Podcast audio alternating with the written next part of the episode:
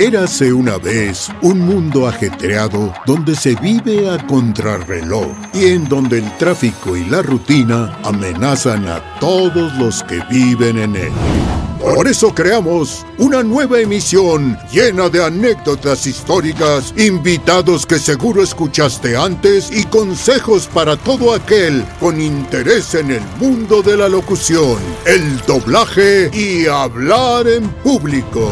Bienvenidos a el podcast de Mario Filio.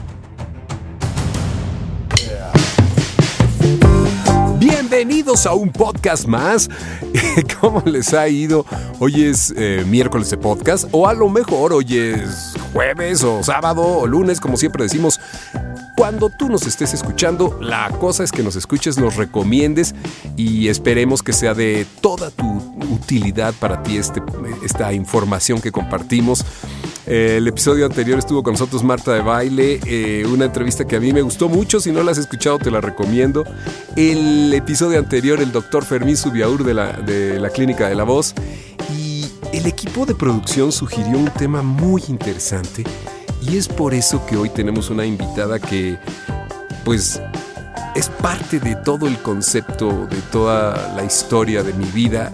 Entonces, para mí es muy importante este episodio de Dos hacen el doble. A ver, ahora sí, por favor, producción, pónganle aplausos para recibir a mi esposa, Liz Murataya. Hola, hola a todos. Mucho Ah, gusto. ¿qué, qué chiflidos son esos groseros? Es mi esposa, respétenla. No les hagas caso, mi amor.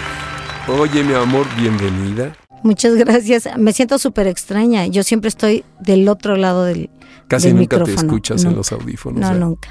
¿Qué sientes? Veo que lo haces todos los días. Eh, me siento rara, pero, pero bien. Mucha gente te ha dicho que tú tienes muy bonita voz, que por qué tú no, no grabas, que por qué tú de pronto no... Sí lo hemos hecho, ¿te acuerdas? Uy, sí, te Alguna grabé vez hace que, mucho, sí, pero porque realmente no me queda, no me queda no te alternativa. gusta, no te gusta grabar. Me parece que hay que respetar el trabajo y cuando no se tiene talento, no debes hacerlo.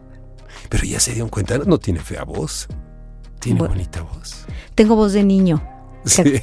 De repente me han llamado para ser niños. Alguna vez hicimos algo para, no sé si para un canal o para Fue un parque de diversiones, un ¿te parque de diversión, sí.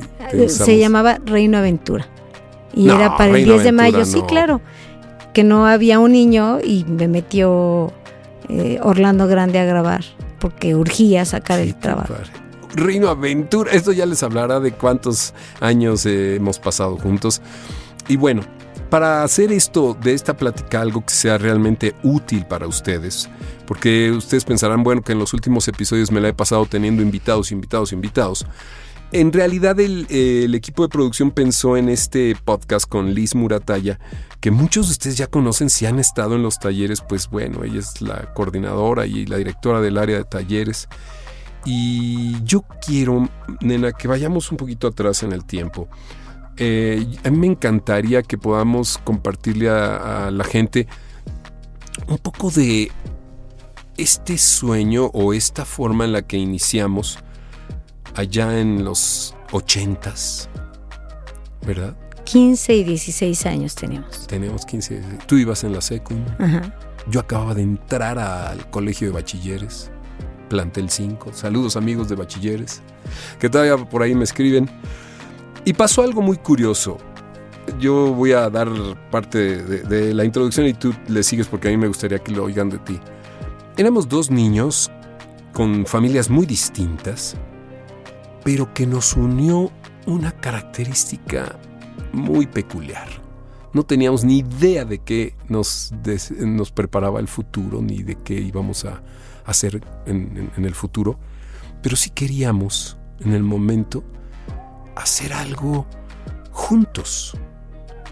O- o- Y esto porque hoy en día pues los muchachos dicen, "Ah, nada más que termine de estudiar y que termine de hacer la maestría y que termine de viajar, eh, buscaré con quién vivir o juntarme o casarme o bueno, ya nadie se casa. Pero ¿qué sería, a ver, para ti, a ver si coincidimos, lo que nos, nos mantenía juntos y nos invitó a, o nos motivó a hacer, a empezar a hacer cosas? Fíjate que yo creo que en las dos familias, efectivamente éramos muy diferentes familias. En la mía era un papá ingeniero que tenía un trabajo con horario, con disciplina, con todo en mi casa eran tiempos y formas, ¿no?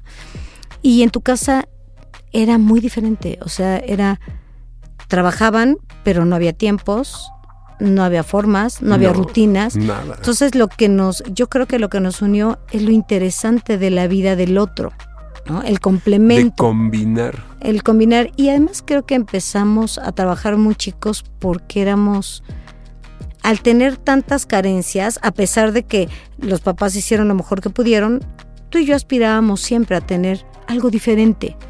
No más ni menos, algo diferente. Sí, bueno, bueno, es que aquí yo vivía en la casa de, de un este comediante y su papá pues un ingeniero, o sea que eh, era muy raro. eh, y, nosotros nos conocemos y como dice Liz, tre- 15 y 16 años, pero no sé, hoy un niño de 15, una niña de un niño de 15, de 16 y una niña de 15 pues no sé en qué están pensando, porque cambió la manera en la que educan hoy los, los padres a los hijos. Tal vez sean muy chicos unos niños de esa edad, o en otros lugares ya, lo, ya sean así unos chavos muy, muy productivos y trabajadores. Yo creo que las cosas han cambiado, ¿no? Porque tú y yo teníamos 15, 16 años y ahorita tenemos casi 40 años trabajando. Y hay- tú ves amigos de nuestra generación que empezaron a trabajar a los 24 años, a los 20. Sí, hasta que salieron de la universidad. Exacto, o dentro de, o en el- la universidad. Y sobre todo hablando de, vaya, podríamos hablar mucho de la cuestión de la pareja como, como una institución, para mi gusto, una institución importante para, para una sociedad y para una forma de vida familiar. Pero hoy queremos dedicar el, el programa y fue la intención de tener a Liz con nosotros, eh, hablando del trabajo, porque casualmente trabajamos en lo mismo, hicimos un, equipo. A ver si te acuerdas, yo soy el sexto de 10 hijos.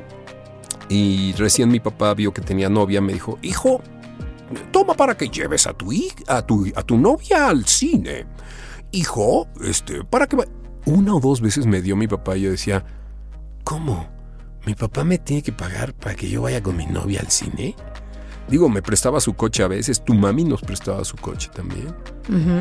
Pero a mí me daba vergüenza pensar que si el que quería tener novia era yo, mi papá tuviera que pagar la cuenta de un- unos molletes, un café y una visita al cine. ¿no? Es que desde ahí eras diferente.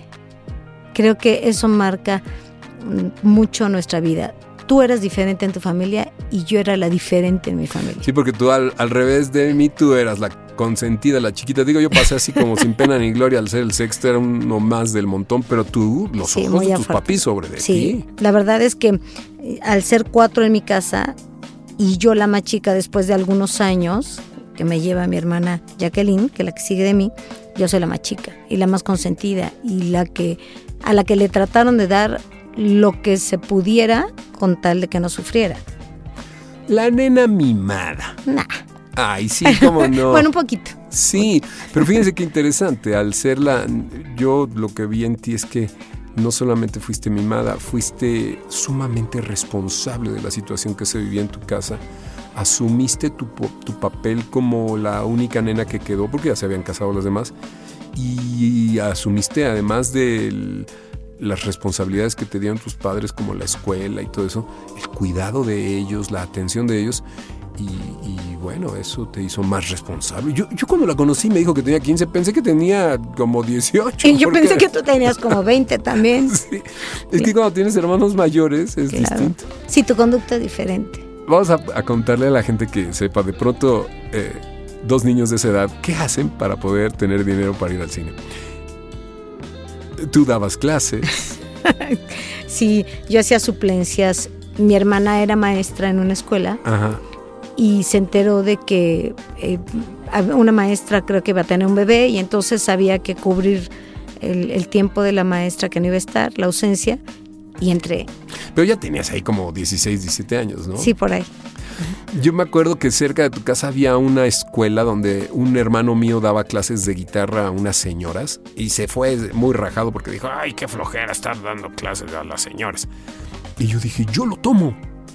Y me iba yo a dar la clase a las señoras que más bien era como pues entretenerlas un ratito y después ya iba a tu casa.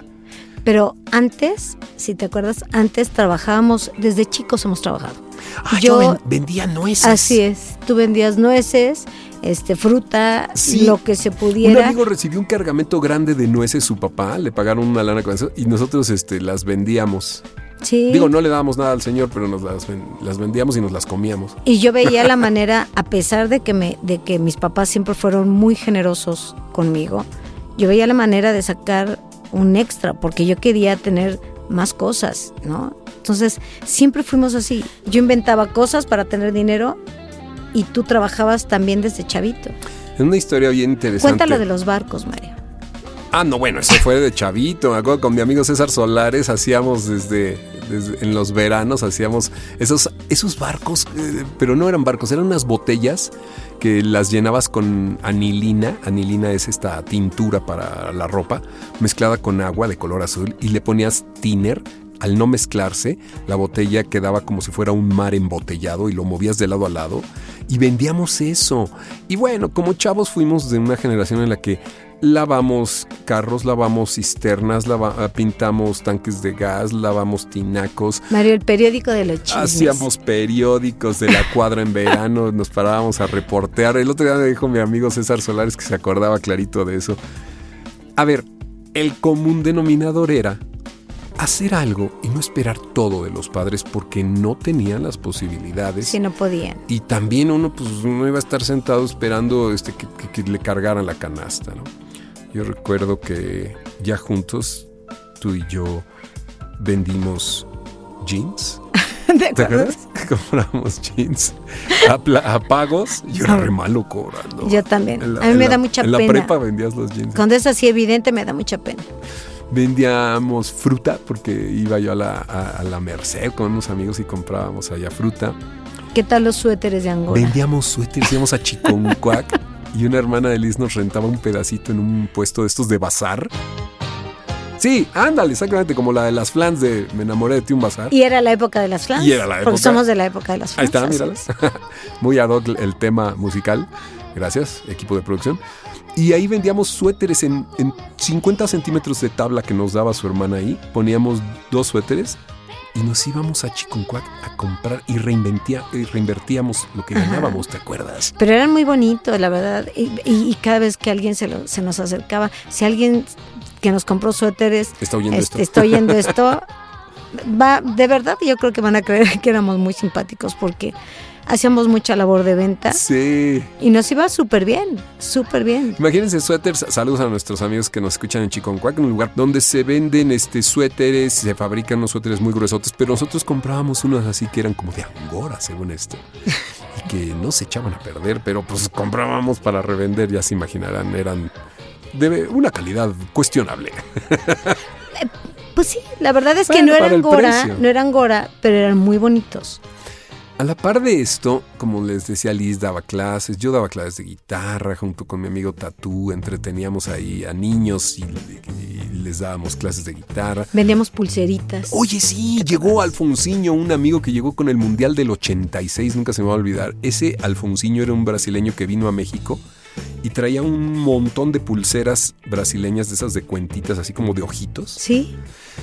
Y pues él las trajo como para que venderlas y por eso con eso pagar su estancia. Y nosotros le compramos un lote, un lote y las vendíamos. Porque además negociamos para que nos las dejaran más baratas porque era un lote. sí, sí, sí. Y ya estaba desesperado el pobre, ya se quería regresar, ya había acabado el mundial. Bueno, son muchas, muchos recuerdos, seguirán saliendo más y más. ¿Qué, qué, cuál es el centro de esto? ¿Cuál, ¿Cuál es el móvil? Por eso yo me empecé preguntándote, nena, ¿qué teníamos en común al ser esos niños adolescentes? Pues sí. Tenemos yo creo que muchas ilusiones, ¿no? Teníamos muchas ilusiones. Los dos congeniábamos en esta en este espíritu de aventura, de, de proyectar algo y concretarlo. Y de conseguirlo juntos. O sea, no era yo lo mío y tú lo tuyo. Bueno, en un principio sí, ¿te acuerdas? Cuando yo estaba estudiando porque nos casamos antes de que yo terminara la carrera. Y cuando bueno, yo la pero eso es- terminé... eso es, otro capítulo, Ah, ya te fuiste muy adelante. Pero bueno, puede No, ser. no, no. Puede ser porque eh, empezamos a trabajar juntos. Yo hacía, yo empecé a hacer comedia como a los 16, 17, ya también cantaba yo en La Peña, El Sapo. Y Liz me ayudaba dictándome las letras de las canciones desde la primera fila de- en el bar ese donde no había nadie además. Era muy divertido. Porque el jefe, el dueño me contrató para cantar canciones de Chava Flores que yo no me sabía ninguna. Y conseguimos un cancionero, entonces yo le dije al señor, sí, me sé todas. y las saqué y Liz me dictaba las... Ah, porque mi hermano David era guitarrista de Chava Sí, Flores. claro. Por ahí nos Claro. consiguió las letras. Y te acuerdas que nos, la verdad es que corrimos con mucha suerte. Creo que a lo mejor haríamos nosotros lo mismo ahora con los muchachos si los ves chicos queriendo hacer algo. Yo creo que los ayudas también porque yo creo que la gente que nos nos, veía, tú cantando y yo diciéndote las canciones. Dictándome las letras. Y yo que soy malísimo para que me Desde la dicten, primera No fila. oigo nada. Entonces, una niña de 16 años o 15 que sabía las canciones de Chava Flores, cuando en mi casa todo era de seriedad, Chava Flores. Aprendí, aprendí. Increíbles. Un saludo a nuestro contador, por cierto. Enrique. Enrique Flores, Enrique, claro. familiar de. Chava. Bueno, pues vamos a ir al primer corte y regresamos porque esta historia se puede ir a muchos, muchos minutos, pero queremos darle una continuidad. Esto es como siempre el antecedente. Ahora que regresemos vamos a hablar ya, cuando empiece el proyecto juntos eh, al trabajar en, en- en lo que ahora nos dedicamos, a lo que tenemos más de 30 años juntos trabajando. Vamos y volvemos. Mami, manda tú al, al corte. Vamos a un corte y regresamos. Qué bonita voz tiene. En un momento regresamos al podcast de Mario Filio. ¿Has escuchado tu voz? ¿Te gusta? ¿Te preocupa cómo te escuchan los demás? ¿Te gustaría lograr una comunicación efectiva?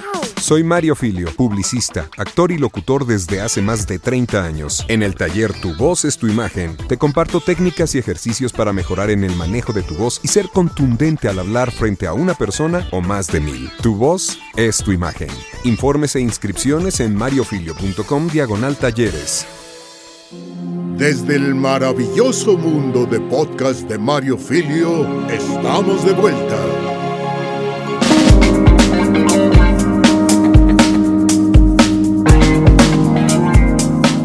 Oye, ¿te acuerdas que, que cuando teníamos ya 18 años, como Liz administraba, hay que ser honestos, yo no sirvo para administrar el dinero. Y ella era muy buena y es muy Es buena. que yo creo que esa es la clave. Le acabas de dar la clave. No sé si me estoy adelantando No, algo, no, pero, está perfecto. pero creo que la, si, si nos preguntaran cuál ha sido la fórmula para que esto funcione, creo que reconocer las capacidades del otro y los talentos y del los otro, talentos del otro y respetarlos y hacer lo que a ti te corresponde. Creo que yo en ti he descubierto, bueno, siempre supe que eres un hombre muy talentoso. Para muchas cosas eres muy talentoso, eres perfeccionista y a mí me encanta y admiro esa parte profesional tuya porque eres súper perfeccionista. Pero soy malísimo con el dinero y soy malísimo ahorrador y soy mal. Porque en mi casa mi papá era actor y entonces cuando había dinero se compraba comida. Y mientras tanto, pues a ser feliz y a reír. Y, y yo vi en ti que tenías una proyección. Fíjense, yo me acuerdo que yo iba y cantaba en un show. Porque pues esto de cantar en bares me daba para también ir a fiestas particulares. Y yo llegaba y le decía, mira mami, me pagaron todo esto. ¿Cuánto necesitas para tu transporte público para ir a la universidad? Pues cinco pesos de esto y cinco. Tómalos. Esto lo vamos a guardar. Y así. Pero ella- siempre teníamos un pero- objetivo en mente. sí, Mario, pero- Mario, tú hablas siempre de eh, todo lo que hemos hecho tiene una, somos como unos burros a los que El les burro ponen una que sigue las zanahorias. Sí, pues es que hay que poner en la vida Claro, un objetivo, un me- una meta, una Sí, yo creo que siempre lo hemos hecho y en ese entonces deseábamos un carrito, yo me acuerdo. Exacto. Pues porque andábamos en transporte o a veces los papis nos prestaban el coche, pero pues a veces no era posible. Y, y entonces nos compramos cuando teníamos, yo no sé si tendríamos. Como 18 como- sería. No, menos. yo 17, creo. 18, bueno. 17 años, nos compramos un carrito viejito y ahí lo arreglamos y ya teníamos nuestra charchinita para ir y venir. Un Volkswagen Superbonito. 75, nunca se me va a olvidar, de 1975. Pero bueno, aquí lo que fue pasando, a lo que iba yo, es que ella administrando y sabiendo cómo aplicar y guardar, llegó un momento, digo para no contar toda la historia, para ir rápido al grano, en que me dijo, oye, podemos dar un enganche de un departamentito y podemos cambiar el cochecito. Y, y éramos dos niños 20 años, de Mario. 20 años. 20, 20. Nos casamos a los 21. Sí, qué bárbaro. Y entonces, fíjense, ahora sí lo que tú decías, empezaste a trabajar tú estabas en la universidad y tú estudiaste para trabajar. Pero yo soñaba con ser como lo que yo había visto en mi casa, ¿no? Un horario, un ejecutivo, un- una cosa de oficina, ¿no? Ujú. Un- un- disciplinados. Y tú batallaste mucho por No, convencerme no, de, sí. Que, de que había que ser independientes. Hoy, la verdad, he aprendido, pero porque ha sido una mezcla maravillosa entre la disciplina de mi familia y la Sí, creatividad y la creatividad. y talento de tu Ándale, familia. Son dos elementos interesantes porque yo quiero decirles que, pues, cuando nos casamos todavía le faltaban dos años a Alicia en la universidad y, e incluso cuando salió, ella se metió a trabajar haciendo eh, lo de la decoración de tiendas. ¿te Ah, sí, decoraba yo Con tu tiendas, hermana. así es, con mi hermana Decora- Liliana. Las mueblerías. Saludos, eh, Liliana. eh, las mueblerías de, de Frey, creo, ¿no? De- Sí, decorábamos todas las mueblerías. de Sí, Frey. entonces, y, y yo, pues yo ya había empezado a grabar comerciales y hacer doblaje, pero yo necesitaba que, que alguien me ayudara porque no tenía yo eh, idea muy... Bueno, pues yo iba con el contador, pagaba mis impuestos, eh, manejaba mi chequera, pero... Hacías pues, tus recibos, no muy mil cosas. Yo sabía hacer voces comerciales y eso. Creo que fue por ahí de 1992, 93 que te dije, por favor, únete, vamos a hacer una oficina. ¿Te acuerdas? Sí, sí fue, fue, eh, fue difícil un poco porque yo sentía que había que tener un negocio que yo manejara sola y tú un negocio que manejara solo y los dos invertir.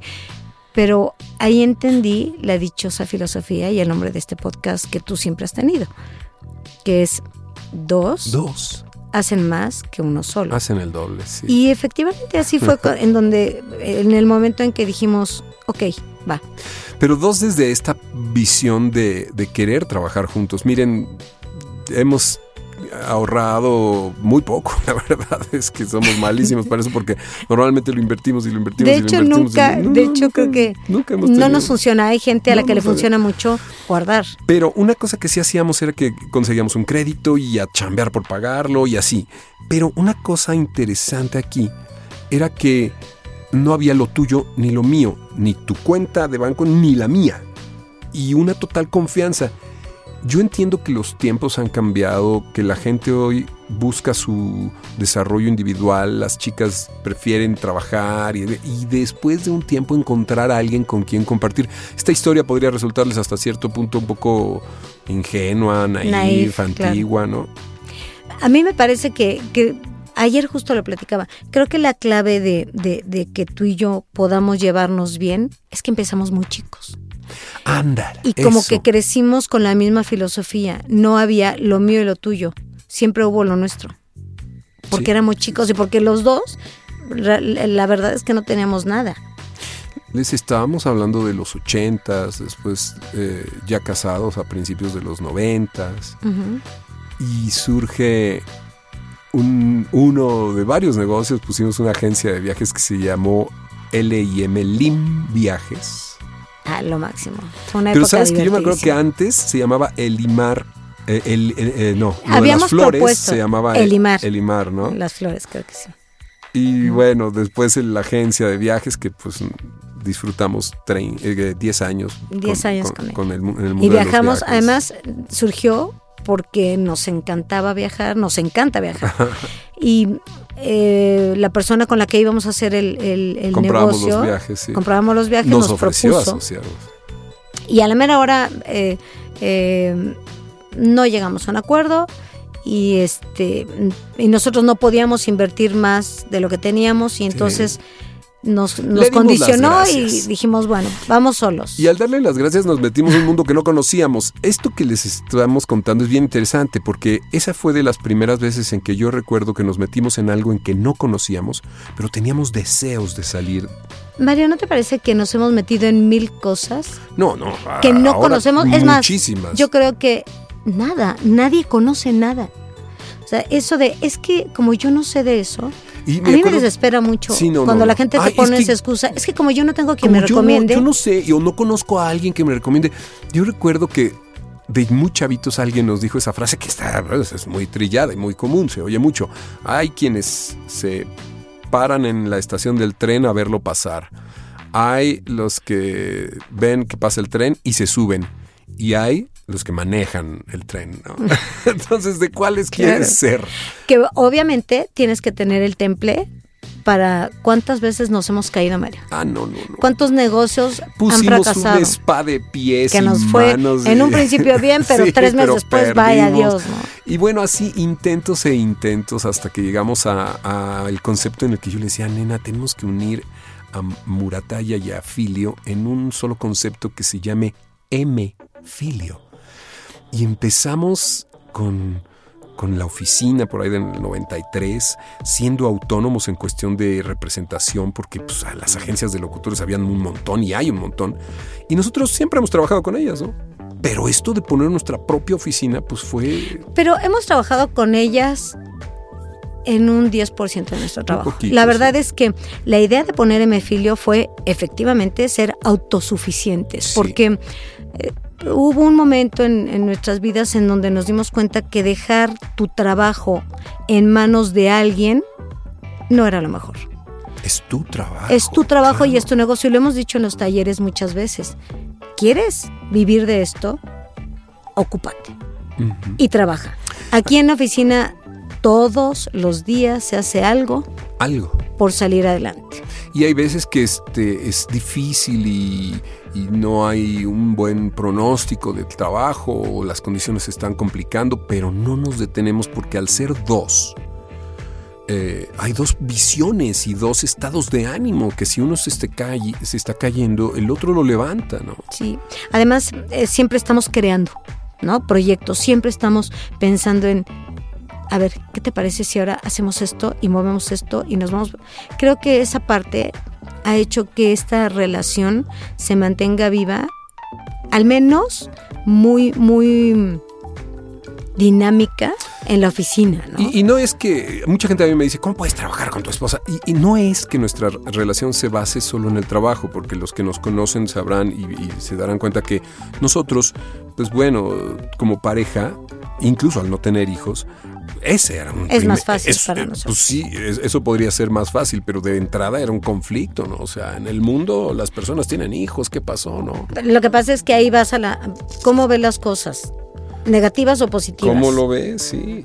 Y una de las cosas interesantes es que nuestra vida, pues eh, no, no- no queremos venderles en este podcast que seamos perfectos ni que hayamos hecho. No, hicimos lo que nos tocó con lo que tuvimos y hacemos hoy en día lo que podemos con lo que tenemos. Y una de las cosas interesantes es que nosotros descubrimos que trabajar juntos nos ayudaba a hacer el doble. Entonces, insista, insisto mucho en este título y, y de veras que se me hace muy interesante porque hoy oigo a muchos queridos y mira que tenemos muchos amigos que están entre los veintitantos, treinta y tantos. Sí, somos ¿verdad? como jonjolí de Nos todos los gustan los jóvenes, nos gustan mucho. O sea, somos cincuentones, pero nos gustan los chavitos. Tenemos muy queridos amigos que están en esa época y siempre les recomendamos, si encuentras a alguien con quien crecer, con quien ya no digas que te cases, pues ojalá, ¿no? Y, y formen una familia hermosa, porque eso pues no está en tus manos, es- es- esto está en manos de Dios, ¿no? Pero con quién poder integrarte y además trabajar juntos, oye, qué padre, ¿no? Es que creo que eh, ahora los muchachos, yo te lo comentaba el otro día, ahí es donde se da cuenta, te das cuenta de la edad, del paso de los años. Ahora ves un programa en donde se citan un grupo de chavos eh, y eh, se enamoran y se casan en el programa. O sea, Sí. Perdón, ¿Dónde está el compromiso? ¿Dónde está el amor? ¿Dónde- conociéndose. Y yo creo que en nuestro caso han sido muchas cosas que nos han llevado a mantener esta relación de trabajo, que no ha sido fácil. La gente que ha trabajado Sí, con nosotros se da cuenta de que de repente... Oye, estaría bueno preguntarle a quienes han trabajado. Marito Marit- Salcido, Marito Salcido. Salcido. Siempre veía que nos estábamos agarrando el chongo. Y entonces hacía mutis, se iba. Y al rato regresaba y decía, no me preocupo porque sé que a la hora de la comida se van como si no se hubieran discutido nunca, ¿no? Saludo a Marito, que además es, testigo y, y- y co-creador del podcast junto con Freddy Gaitán. que- Ah, es un chaval que, queremos fueron muchísimo. parte del equipo y con ellos también tantos y tantos que- Saludos, que, han Freddy, pasado con nosotros. Y, y bueno, hoy en día Mari, que es parte del equipo muy importante. Víctor, y Celia. y. Víctor, pero bueno. Celia es mi mamá. En realidad, queremos decirles que yo no sé si tú estás de acuerdo conmigo, pero nunca hemos trabajado por dinero. No, nunca. El dinero ha sido una consecuencia. Yo creo que eh, ni nunca lo hemos contado, por eso no lo tenemos a lo mejor, eh, eh, porque siempre lo convertimos en algo, ¿no? A lo mejor eh, lo convertimos en un viaje, a lo mejor lo convertimos en una comida, a Sí, lo no, mejor lo convertimos... No nos van a recordar cuando ya no estemos como eh, alguien que acumuló riqueza, sino como alguien que disfrutó. Experiencias, que acumulamos experiencias porque todo ha sido diversión. Oigan esto que decíamos hace mucho tiempo. El dinero es como un río. Si lo guardas, imagínate que le pones unos diques a un río, pues se llena de moscos y se pudre el agua, ¿no? Pero si lo haces que corra, cada vez va a ser más cristalina el agua y a veces incluso hasta más ancho el, el cauce. Entonces, así lo hemos visto nosotros, ¿verdad? Sí, la verdad creo que eh, es, es algo que no, no nos detiene, ni nos preocupa, ni nos ocupa. Trabajamos porque nos gusta Por trabajar. pasión. Y además por, por retos, ¿no? Siempre es, ¿qué vamos a hacer? ¿Algo nuevo? A ver, evidentemente mucha gente que oye este podcast pensaría, ay, ¿a poco Ay, lo hacen ay, gratis? ay, no, ay, no, ay. no, no, bueno, nos encanta trabajar y nos encanta tener dinero para disfrutarlo. No, y defender también que no te paguen mal. Así y es. que- Sí, porque de Sí, repente se malinterpreta no, no. de, ay, Ay, no trabajan son- por dinero, Son carmelitas descalzas. pero no aceptar mi presupuesto. No, señores, porque también los casi 40 años que tienes de experiencia han sido inversión en esta carrera. Sí. Y si vemos que, que, que no es respetado y no es querido y no es apreciado, no pasa nada.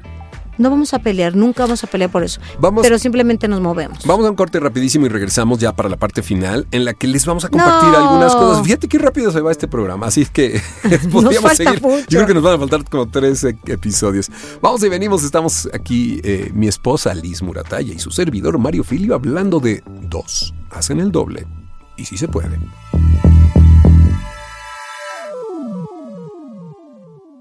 Desde el Salón de la Justicia y el de producción regresaremos al podcast de Mario Filio. Hola, soy Angie Salazar y yo también he tomado los talleres de Mario Filio acá en Monterrey. Dos que me sirvieron un montón fueron el de locución comercial cuando iba iniciando mi carrera en ese ramo y el de manejo de las intenciones también fue muy, pero muy enriquecedor. Mario nos enseñó varias técnicas que hasta la fecha sigo aplicando y otra parte muy importante de estos talleres es que haces muchos contactos y amigos en el mismo giro. La neta es que yo los recomiendo ampliamente pues además descubres cualidades de ti o de tu voz que chance no esperabas. Experiencia. M. Filio. Regresamos al podcast de Mario Filio.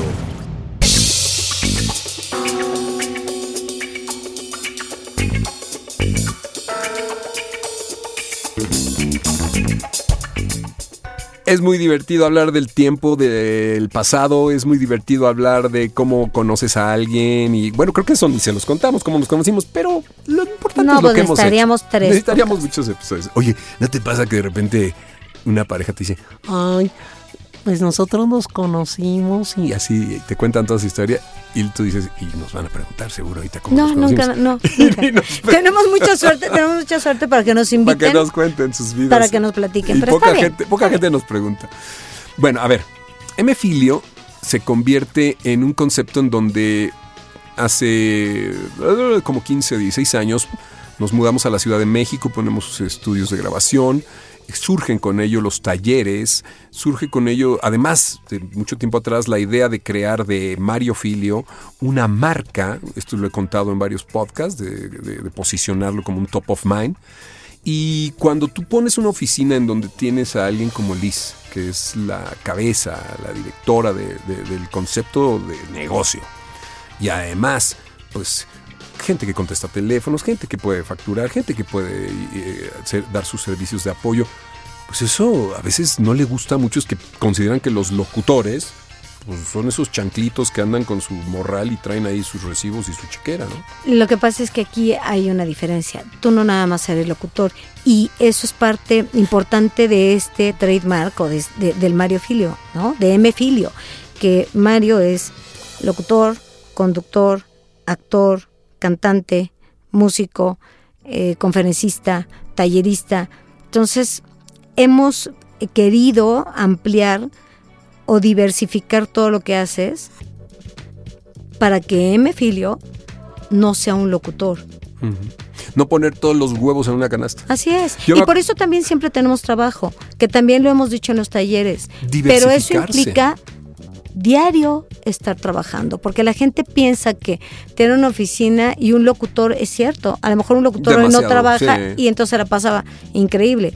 Tú y yo venimos diario a nuestra oficina y si no estamos en la oficina, en donde estemos También. estamos trabajando. Y estamos pensando y estamos creando. ¿Te acuerdas que en el podcast pasado hablaba yo con Marta de Baile de los viajes y yo le decía que nosotros cuando regresamos siempre traemos una idea?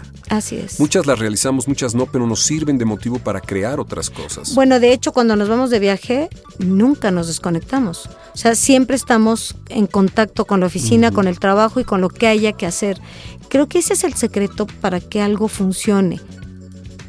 Estar observando además el mercado. Fíjense, más que observar a la competencia, observar al consumidor qué necesita. Nosotros hemos puesto mucho interés en que en el área de conferencias dar algo que, que- sea de utilidad y de, de- de pronto cuesta mucho trabajo. En el área de talleres, pues que de verdad la gente se lleve algo que sea de- de utilidad. En el área de la locución, pues si puedo improvisar y cambiar y crear y todo esto, y si no buscar nuevos mercados. Eh, y en el área de la comedia o de la actuación, poder participar en proyectos nuevos, eh, estar fresco y versátil. Entonces, lo que les queremos compartir con esto es que, y lo, lo platicamos hace poquito, nena, que me decían, Mario, ¿qué se siente llegar al éxito? Yo creo que nunca hemos considerado que el éxito sea llegar a algún lugar. No, porque siempre estamos en búsqueda Sí. de nuevos proyectos. Entonces todo esto es consecuencia de, de que nos llevamos bien, de que tenemos comunicación, De que nos divertimos. de que nos divertimos. Yo creo que este trabajo nos divierte y nunca lo hemos visto como, ay, ahora qué vamos a hacer. Hay proyectos que nos, que nos implican un poco más de estrés que otros, pero la realidad es que eso es un reto de todos los días. Entonces eso lo hace mucho más Yo divertido. me acuerdo que cuando saqué mi licencia de locutor, yo fui a ver el examen y me dijeron, incluso ahí me dijeron varios conocidos, no hombre, nadie pasa este examen, eh, este, saca la guía, estudia, ven, preséntalo, ves de qué se trata y ahí ya te vas preparando para que conforme pasen los años vayas pasando distintas partes o materias y así. Y yo recuerdo que tú me dijiste, no, no, ¿por qué vas a hacer eso? Tú lo vas a pasar. A la primera lo vas a pasar. Y vamos a estudiar juntos. Entonces te sumaste a este proyecto. Sí. Yo tenía 18 años cuando eso, 17, y empezamos a estudiar para el examen de locutor, que era dificilísimo, no me dejarán mentir mis colegas que me escuchen. Y saben que lo pasé. Y lo pasamos, nunca he hablado de mí como una entidad, como un individuo. Lo pasamos, nena, porque yo con mis dudas, pero con el deseo de hacerlo, y tú con tu certeza, que también eso me comprometía, ¿no? Lo que pasa es que evidentemente yo siempre he creído en ti y en tu talento. Eso es, eso también es muy importante para que yo, que soy parte de ventas, de administración, de, de coordinación, de, de, de de- de- de, mm, el proceso, de procesos Y estrategias, para sin de duda, estrategias, sí, sí. eh, me, me comprometa es creer en lo que tengo en mis manos. Y yo siempre he pensido- pensado que tú eres un talento híjole, en muchas áreas. Y que no tienes un límite porque eres perfeccionista y que venderte nunca me va a dejar mal, nunca me van a reclamar. ¿Saben lo que compromete eso? De, de hecho, muchas veces nos han preguntado, ¿por qué no eh, me filio representa más gente? A más, a más actores. este Mario, represéntame, Mario.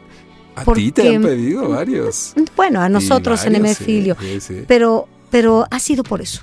porque para que yo venda algo tengo que creer 100% que es algo honesto, que es algo que va a dejar, vaya, eh, atrás de los talleres, Mario, ¿cuánta gente participa? De repente la gente cree, hay tallercitos, no, perdón, señores.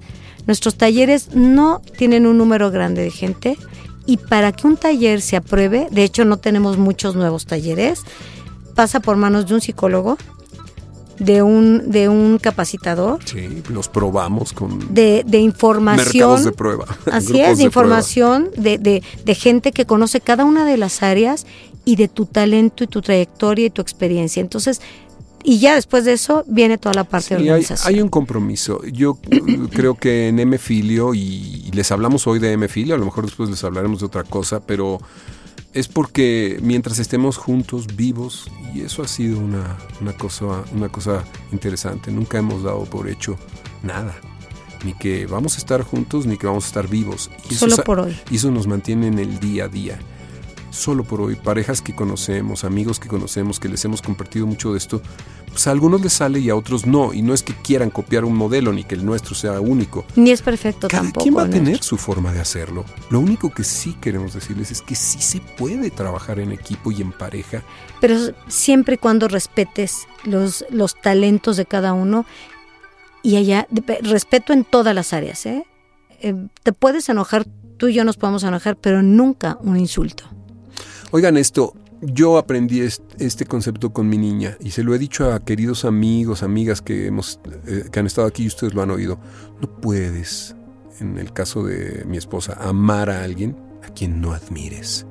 Yo no estaría junto de ella si no la admirara plenamente, porque en cuanto se pierde la admiración, se va con ello también el respeto, se va con ello también los cuidados, ¿no? Eso es lo que hace rico a una, una relación que cada día y no, no nada más en la nuestra, ¿eh? yo creo que en cualquier empresa Imagínate que estés de, con un los socios socio, se deben de admirar. que digas, claro. ah, es un imbécil, pero es mi socio. Claro. El imbécil eres tú por estar con él. Es O no le invites a la junta, no voy a abrir la boca y diga algo que no es. y No, aquí nos ha tocado a ti y a mí estar en negociaciones en donde lo tengo que decir, Rana, que eso me, me, me, me Me dice encanta. rana, por cierto. Ni modo. Rana por la película El sapo de la, La princesa y del el sapo. Pero eh, nos ha tocado estar en juntas en donde a Mario, yo estoy sentadita callada y dicen, ay, qué lindo, trajo su esposa. Señora, le damos unas galletitas y un café. y un café y yo digo, sí, gracias, qué Dame unas amable. con margarina primavera. Sí, qué amable, gracias. Ahorita, ahorita los pasamos, sí, sí, sí. Y pasamos a la junta, pasa Mario, comienzan a hablar con Mario porque existe, bien, sigue ex- existiendo el machismo, la verdad es esa, ¿no? Claro. Entonces comienzan a hablar con Mario y Mario habla de todo lo que sea técnico. A la hora que hablamos de negociación, él cierra la boca, de verdad, ¿eh? Se dice pase, haces el pase. Así es. Ah, perfecto. y dice, perfecto, ok, muy bien, ya que escuchó, mira, yo creo que este tema le corresponde a, a- a mi esposa, ella es la que ve toda esta parte. Es muy divertido, la verdad es muy divertido ver la cara de la gente. La señora no va a sacar su licuadora y su molcajete. Claro, ¿dónde está el bordado de la señora? Sí. Ay, qué simpática. Y además, mi tamaño no me ayuda a que, me, a que yo cause una impresión impactante, ¿no? Y en esta situación que se está viviendo en, en nuestro país, digo, en esta época que grabamos este podcast, porque a lo mejor ustedes lo están oyendo en, en otra época o en otro planeta o en otro lugar, ¿qué recomendaciones le darías, nena? Yo estoy pensando en algunas a los jóvenes, que es parte de este podcast, siempre dejarles al final dos o tres recomendaciones que tú creas que les pueden ser de, que les pueden ser de utilidad, que les pueden servir para, para crecer, para desarrollar un negocio o, o perseguir un sueño. Primero, tener un sueño. Tener un sueño en la mente y ponerte, ser objetivo con el sueño que quieres y ponerte pasos. ¿Cuál va a ser mi primer paso para, para ese sueño? A lo mejor para llegar al sueño vas a tener que ponerte 20 pasos antes o 50. Pero que si, si el sueño que tú tienes lo tienes de verdad en las venas, ya es tuyo, te aseguro que lo vas a lograr. El problema es tú mismo ser tú, tú coartar tú. Tu bloquear. Así es. O sea, no, es que esto yo no lo puedo hacer. Es Crean que en no, yo no puedo llegar. entonces. Yo algo que le debo de agradecer a mi papá es que siempre me dijo, tú puedes hacer lo que tú quieras en la Qué vida. padre. Qué padre. Sí es cierto, así decía tu padre. Yo lo conocí, lo quise mucho y lo quiero mucho porque están presentes nuestros viejos que se fueron y apreciamos a los que tenemos, como Celia, que trabaja con nosotros. Ah, y mi mamá, que es un del ejemplo. Fíjense, es parte Es del equipo. ejemplo. Yo estoy bendito entre las mujeres. los que han venido a la oficina me han visto, estoy rodeado de mujeres. Ay, mi amor, me, da- me gustaría que siguiéramos platicando y no dudo que va, va a haber otro podcast, tal vez en el que hablemos de, de alguno de los talleres. Tenemos uno que se llama Frente y detrás del micrófono, en el que Liz nos habla de todo el concepto detrás para representar a alguien, cómo venderlo, cómo manejar. La estrategia a lo mejor de, de, de cómo irte metiendo y en dónde meterte, ¿no? Y bueno, yo de, de lo que yo hago les, les platico en este taller, es bien divertido, desde tecnologías de grabación hasta, claro, el- la, la labor del, del- del intérprete vocal. No se pierdan el próximo episodio, seguiremos tratando de darles cosas útiles. Esperemos que este que ha sido de pareja haya cumplido con el objetivo, que es, como lo dice su título, Uno hace, hace muchas cosas, pero dos pero dos hacen el hacen el doble. y no, no todo es este tener bienes, no todo es dinero, es ser felices. Y la felicidad se, se duplica cuando dos están en el mismo, en el mismo canal, en el mismo, en el mismo, me- vaya, con la misma idea de, de- de disfrutar la vida, ¿verdad? Y fíjate que me gustaría cerrar con algo importante. Creo que ya eh, a lo mejor es redundante, pero los límites solo existen en la cabeza de cada uno. Marta decía esto, ¿te acuerdas? En, en el episodio Estoy pasado totalmente de acuerdo No con Marta. permitas que te digan que Así no es. puedes. ¡Nos vamos! Gracias. por- gracias, mi amor. ¿Ven por qué la amo? ¿Y saben qué? Ella sabe que la amo. Dios. ¡Y abusa! Dios. ¡Hasta la próxima! Gracias.